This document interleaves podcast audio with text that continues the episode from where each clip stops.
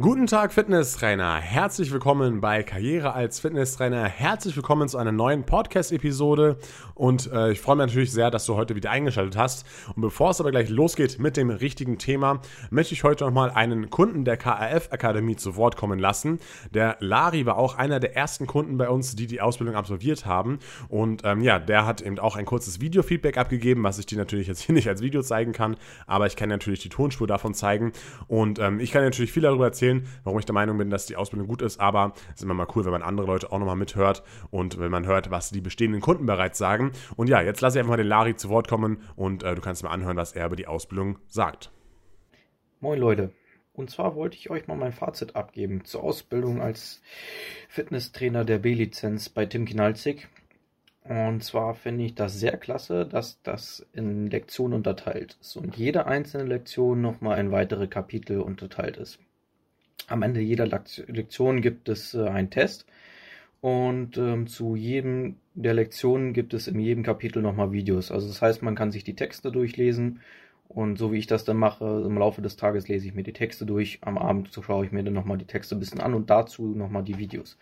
Inhaltlich alles klasse, die ähm, Fachliteratur, also die Sachtexte sind sehr gut geschrieben, der Inhalt ist gut, das heißt nicht zu viel Stoff, aber das, was erzählt wird, bringt es auf den Punkt und die Videos ist natürlich nochmal eine klasse, klasse Erweiterung zu den Texten. Ansonsten kann ich nur sagen, super klasse Arbeit, freut mich sehr, das hier durchzuziehen und äh, bin auf jeden Fall sehr gespannt bis zum Ende. Ja, vielen, vielen Dank nochmal an Lari, dass er das Feedback gegeben hat. Und es freut mich natürlich sehr, dass Lari einer der ersten Kunden war. Und wenn du auch eben bei uns die Ausbildung absolvieren möchtest, dann schau gerne mal bei kaf-akademie.de vorbei. Denn dort kannst du dich noch weiter über die Ausbildung informieren und dir zum Beispiel auch den Demozugang holen, womit du die erste Lektion komplett kostenfrei dir mal ansehen kannst und dann mal sehen kannst, ob dir die Art und Weise der Ausbildung so gefällt. Und jetzt würde ich sagen, nach diesem kurzen Einstieg fangen wir direkt an mit dem heutigen Thema. Und zwar mit dem Thema Wirbelsäule. Wir werden uns richtig viel über die Wirbelsäule heute, heute anschauen. Es wird sehr, sehr interessant werden. Und zwar werden wir uns erstmal damit beschäftigen, warum sollten wir uns überhaupt für das Thema Wirbelsäule interessieren? Warum sollten wir uns mit dem Thema beschäftigen? Und ich werde ein paar Facts über die Wirbelsäule hier raushauen. Danach schauen wir uns den Aufbau und die Funktion der Wirbelsäule und der Wirbelkörper an. Und als letztes gehen wir noch auf ein paar Fehlhaltungen der Wirbelsäule ein. Und ich gebe ein paar Praxistipps hier für dich mit, wie du deinen Kunden dabei helfen kannst, diese Fehlhaltungen eben zu korrigieren, beziehungsweise etwas gegen diese Fehlhaltung zu machen damit du eben auch deinen Kunden hier helfen kannst. Und mir ist es ja generell immer wichtig, dass man hier sehr, sehr viel praxisbezogen, äh, praxisbezogenen Content hier raushaut, damit du eben auch das direkt umsetzen kannst als Fitnesstrainer im Fitnessstudio. Also fangen wir an mit dem Thema, äh, warum sollten wir uns generell mit dem Thema Wirbelsäule beschäftigen. Ja gut, die Wirbelsäule steht natürlich im direkten Zusammenhang mit Rückenschmerzen und Rückenbeschwerden. Und Rückenschmerzen sind zum Beispiel auch eine der häufigsten Ursachen für Arbeitsunfähigkeit in Deutschland. Ich habe hier mal eine kurze Statistik rausgesucht bei Statista und äh, dort wurden eben viele Leute gefragt, wie häufig hatten sie denn in den letzten sechs Monaten Rückenschmerzen gehabt. Ja? Und da kam bei raus, dass 13 Prozent der Befragten täglich Rückenschmerzen haben haben und 19% mehrfach die Woche Rückenschmerzen haben. Das bedeutet, 32% der Befragten ja, sind wirklich ja, mehrmals die Woche durch Rückenschmerzen geplagt. Und da merkt man erstmal, was es eben für ein großes Thema ist und was es für ein großer Markt ist, dieses Thema Rückenschmerzen. Ja. Generell haben eben nur 23 Prozent der Leute gesagt, dass sie in den letzten sechs Monaten gar keine Rückenschmerzen hatten. Und daraus können wir dann schließen, 77 Prozent haben oder hatten schon mal Rückenschmerzen in den letzten sechs Monaten. Das heißt, bedeutet fast, fast 80 Prozent der Deutschen haben Rückenschmerzen.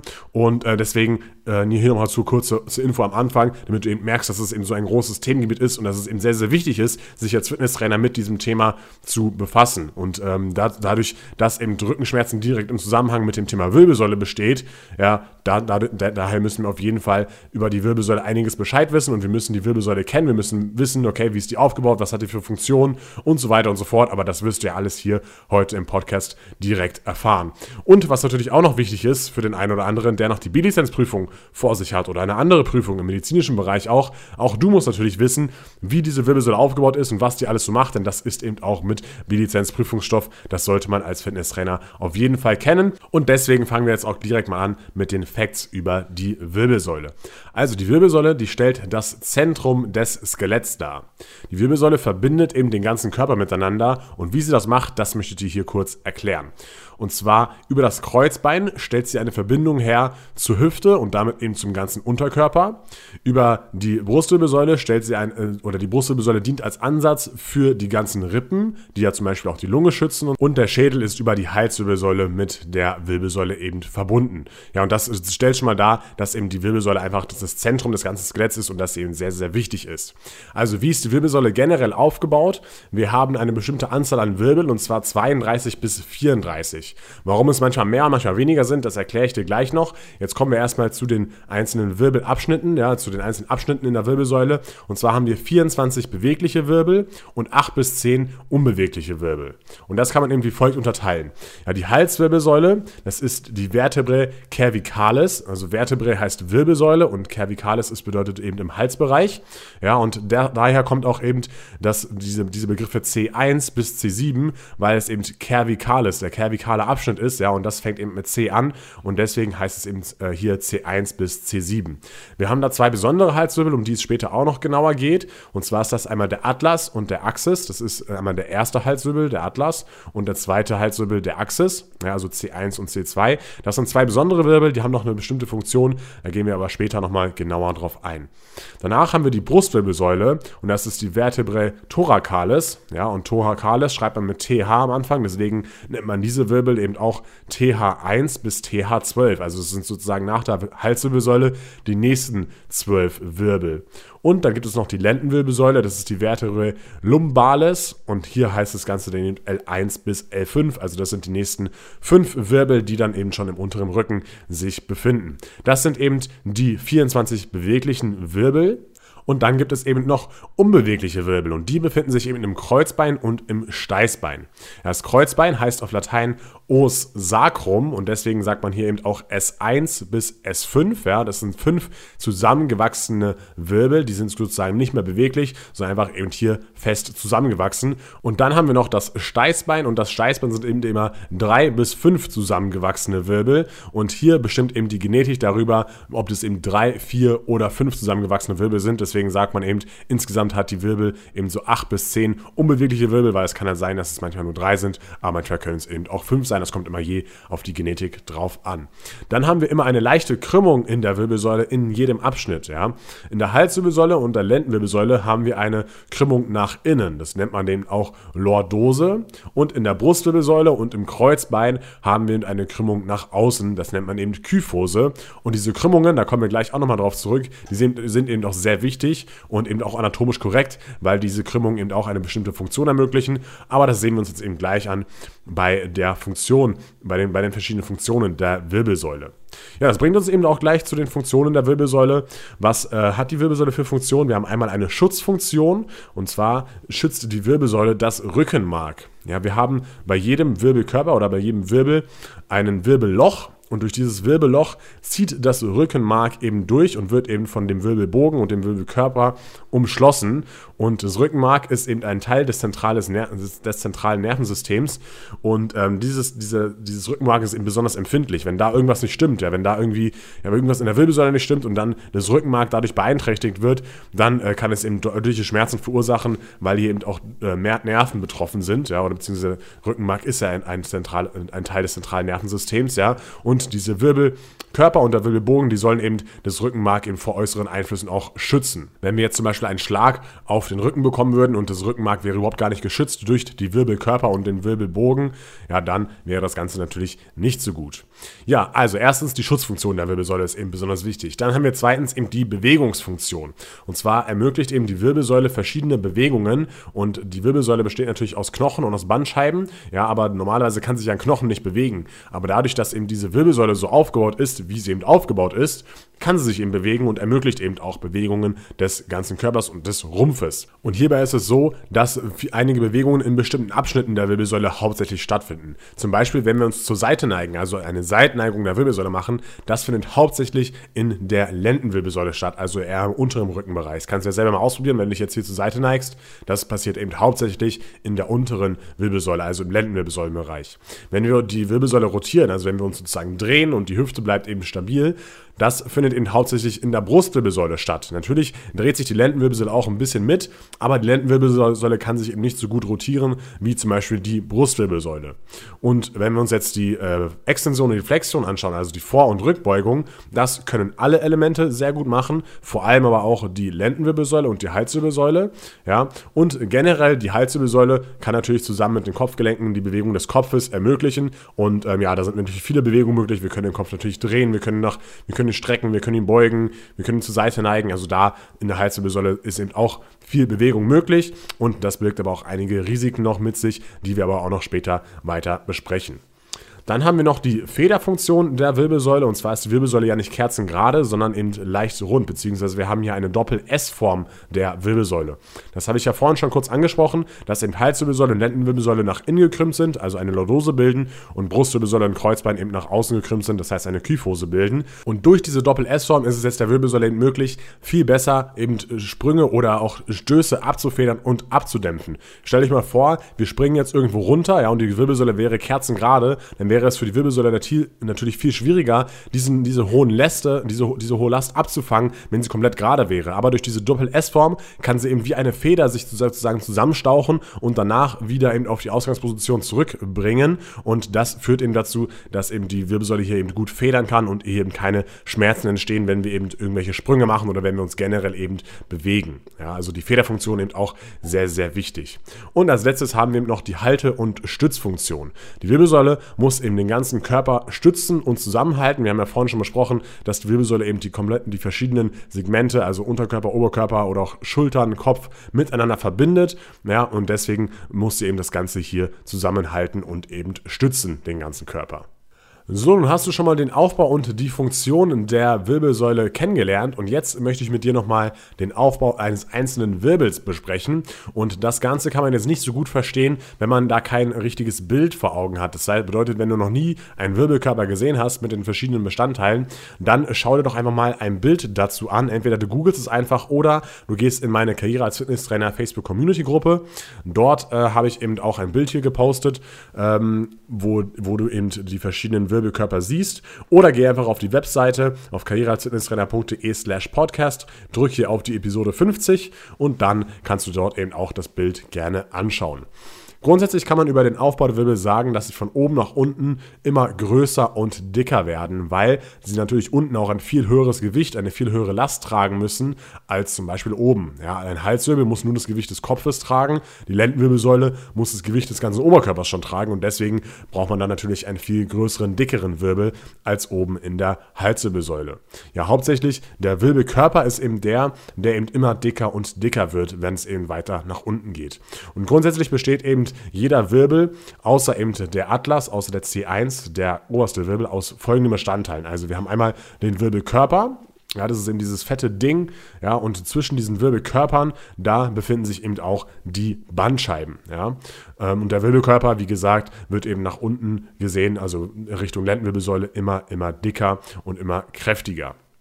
Und dann haben wir einen Wirbelbogen und dieser Wirbelbogen, der geht sozusagen vom Wirbelkörper raus und äh, umschließt dann sozusagen hier das Rückenmark. Ja, Rückenmark hatten wir ja schon. Das äh, Rückenmark ist Teil vom zentralen Nervensystems und das zieht eben durch diesen Wirbelbogen hier durch. Und ausgehend vom Rückenmark gibt es, eben auch noch Spinalnerven, die zum Beispiel Muskulatur versorgen bzw. die Muskulatur innervieren. Ja, das bedeutet, vom zentralen Nervensystem geht sozusagen ein Impuls an die Muskulatur, dass er sich kontrahiert.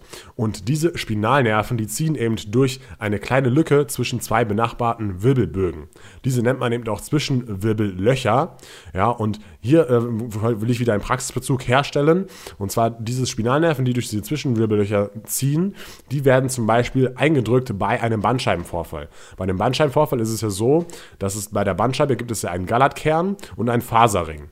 Ja, und der Gallatkern ist quasi im Inneren der Bandscheibe, ja, und der Faserring ist außenrum rum. Wenn der Faserring aber porös wird und ein bisschen reißt und der Gallatkern sozusagen austritt, ja, und auf eben diesen Spinalnerv trifft, der zwischen, der, der durch dieses Zwischenwirbelloch zieht, dann kann es eben wahnsinnige Schmerzen verursachen. Einmal natürlich im Rücken selber, aber auch in der Region, die eben von dem Spinalnerv versorgt wird.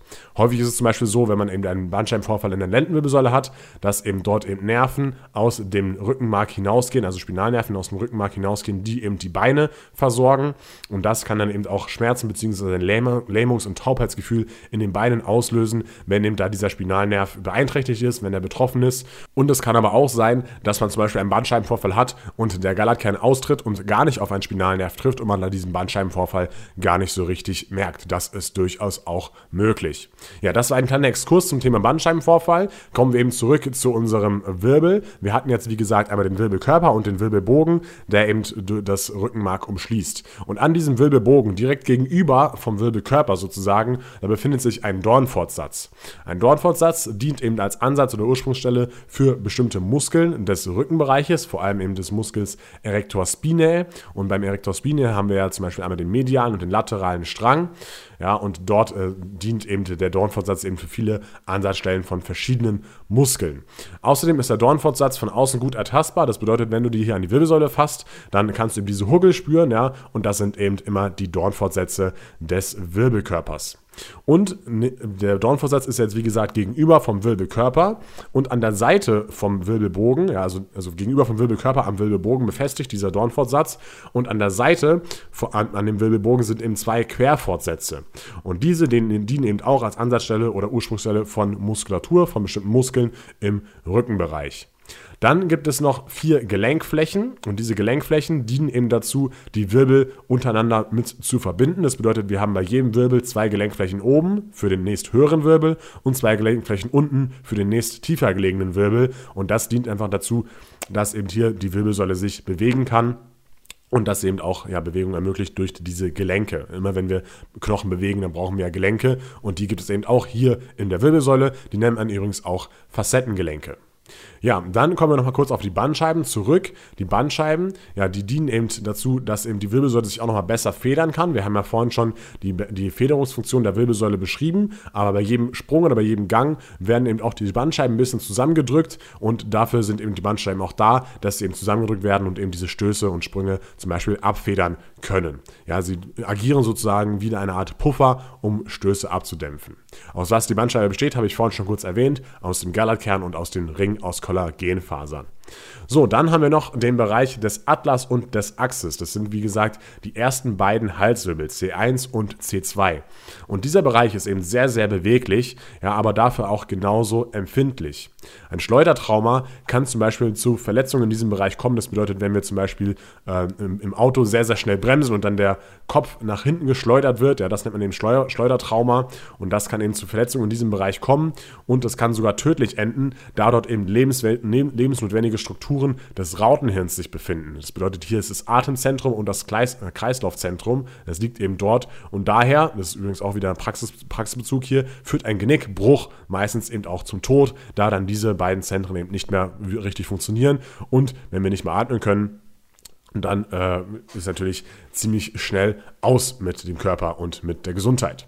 Ja, dann gibt es noch verschiedene Bänder in der Wirbelsäule. Und zwar haben wir einmal Wirbelkörperbänder und Wirbelbogenbänder. Die verbinden eben einzelne Wirbel miteinander und dienen eben auch der Stützfunktion. Und generell haben wir eben einen kräftigen Bandapparat in der Wirbelsäule. Und dadurch ist es eben möglich, durch die Wirbelsäule hohe mechanische Belastungen auszuhalten. Aber natürlich sollte das Ganze auch durch Muskulatur unterstützt werden, um dauerhafte Schäden an der Wirbelsäule zu vermeiden. Und da kommt natürlich wieder das Krafttraining ins Spiel. Wenn man Krafttraining macht und die Wirbelsäule dort stärkt, dann ist das natürlich besser. Und dann ist die Wirbelsäule Wirbelsäule besser gestützt, besser, besser geschützt, besser und, und stärker generell und äh, kann eben auch wieder mehr Belastungen aushalten. So, jetzt weißt du, wie die Wirbelsäule aufgebaut ist, was sie für Funktionen hat und auch wie die einzelnen Wirbel aufgebaut sind. Und jetzt würde ich, wie gesagt, nochmal auf die Deformationen der Wirbelsäule eingehen. Und bevor wir da genauer darauf eingehen, möchte ich davor noch kurz etwas erklären und etwas erwähnen. Und zwar, wir werden jetzt hier gleich verschiedene Deformationen der Wirbelsäule besprechen und zu jeder Deformation sind eben bestimmte Gründe angegeben, was die Ursache sein kann.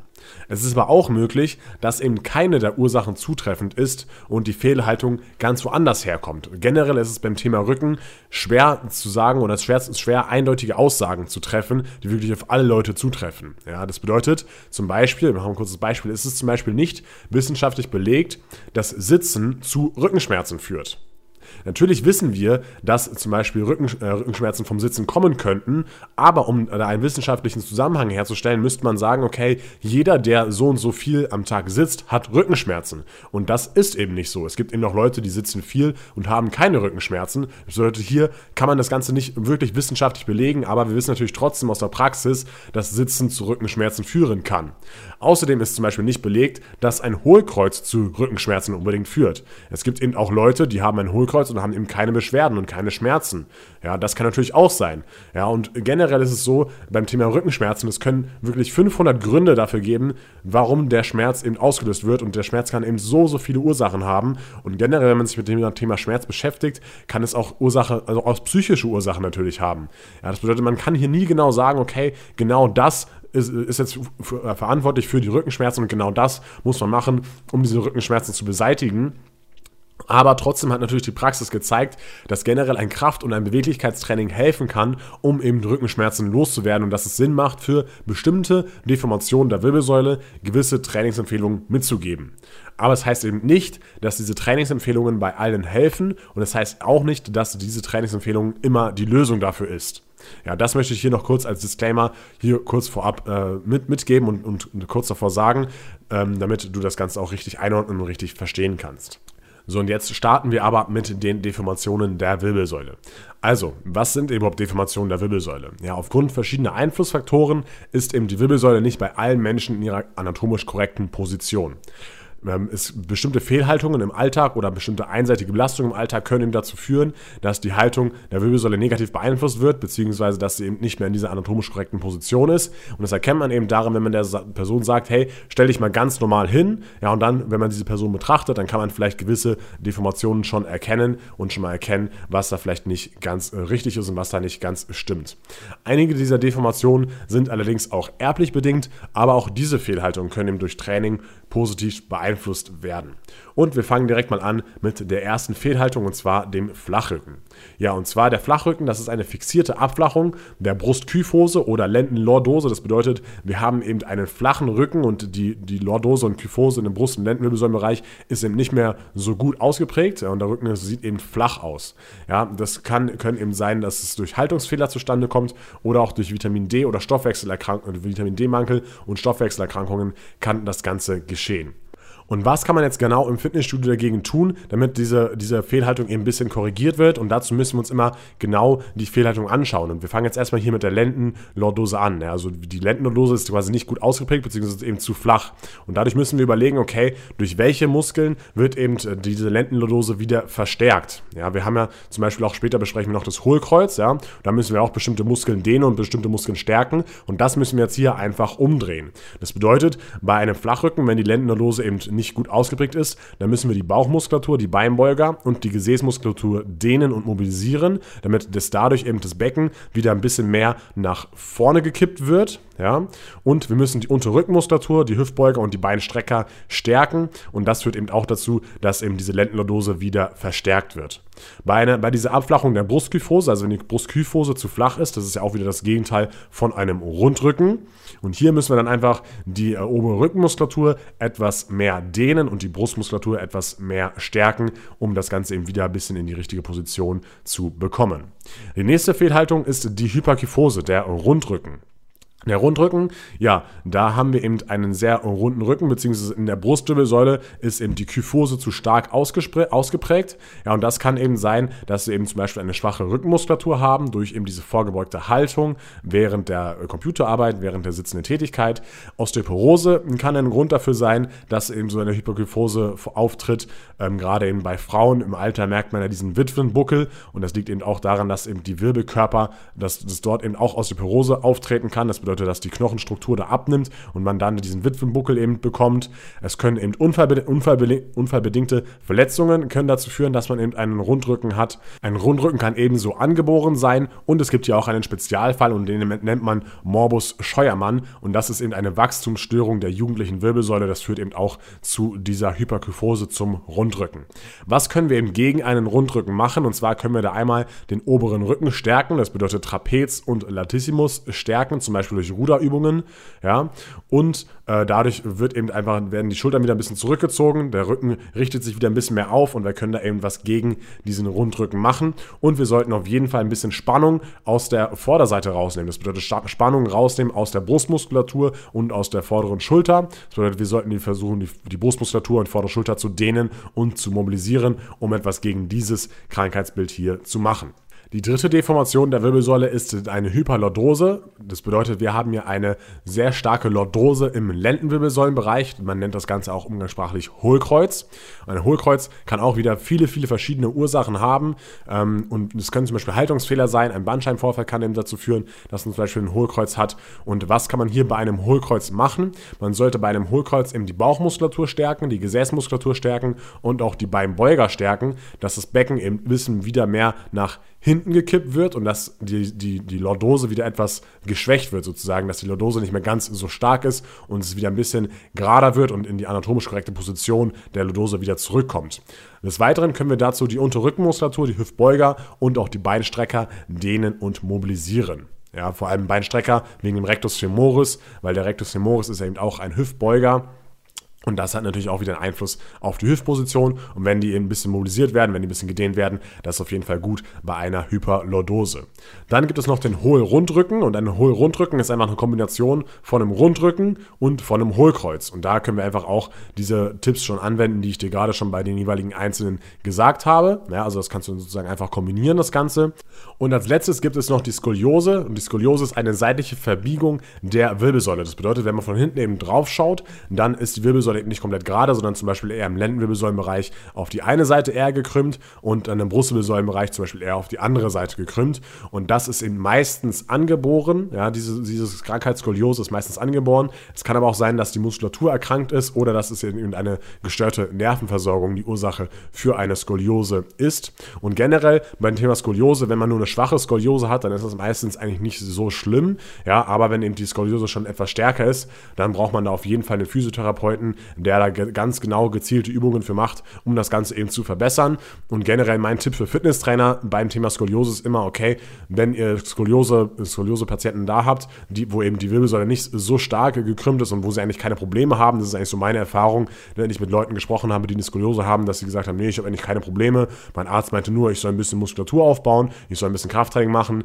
Ja, für diese Leute sind diese Trainingstipps gedacht und da kann ich eben unilaterales Training empfehlen. Das bedeutet eben Training mit einem Arm oder nur einem Bein, eben zum Beispiel Rudern am Kabelzug, ja, kann man schön einarmig machen oder Generell auch Latzug kann man hier einarmig machen für den Rücken. Und das führt einfach dazu, dass eben, wenn man einarmig trainiert, dass man zum Beispiel nicht mit einem Arm viel, viel mehr macht als mit dem anderen Arm und dadurch noch die Skoliose verstärkt. Also hier einfach einarmiges Training in den Trainingsplan integrieren und dann könnt ihr da auch ein bisschen was gegen die Skoliose tun. Aber wie gesagt, diese Tipps nur eben für Leute, die nicht so eine starke Skoliose haben.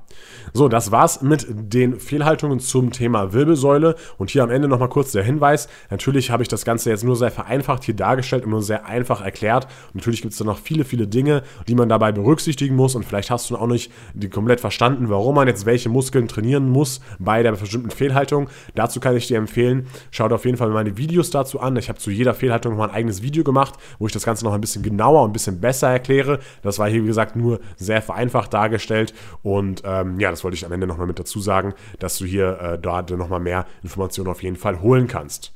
Ja, so, und jetzt haben, sind wir eigentlich auch schon wieder am Ende des Podcasts hier angelangt. Du weißt jetzt auf jeden Fall, wie die Wirbelsäule aufgebaut ist, welche Funktion sie hat. Du kennst ungefähr den Aufbau von einem einzelnen Wirbel und hast heute auch noch ein paar äh, Deformationen der Wirbelsäule kennengelernt. Und ich hoffe, dieses, dieser Podcast hat dir heute wieder was gebracht. Ich hoffe, er hat dir wieder weitergeholfen.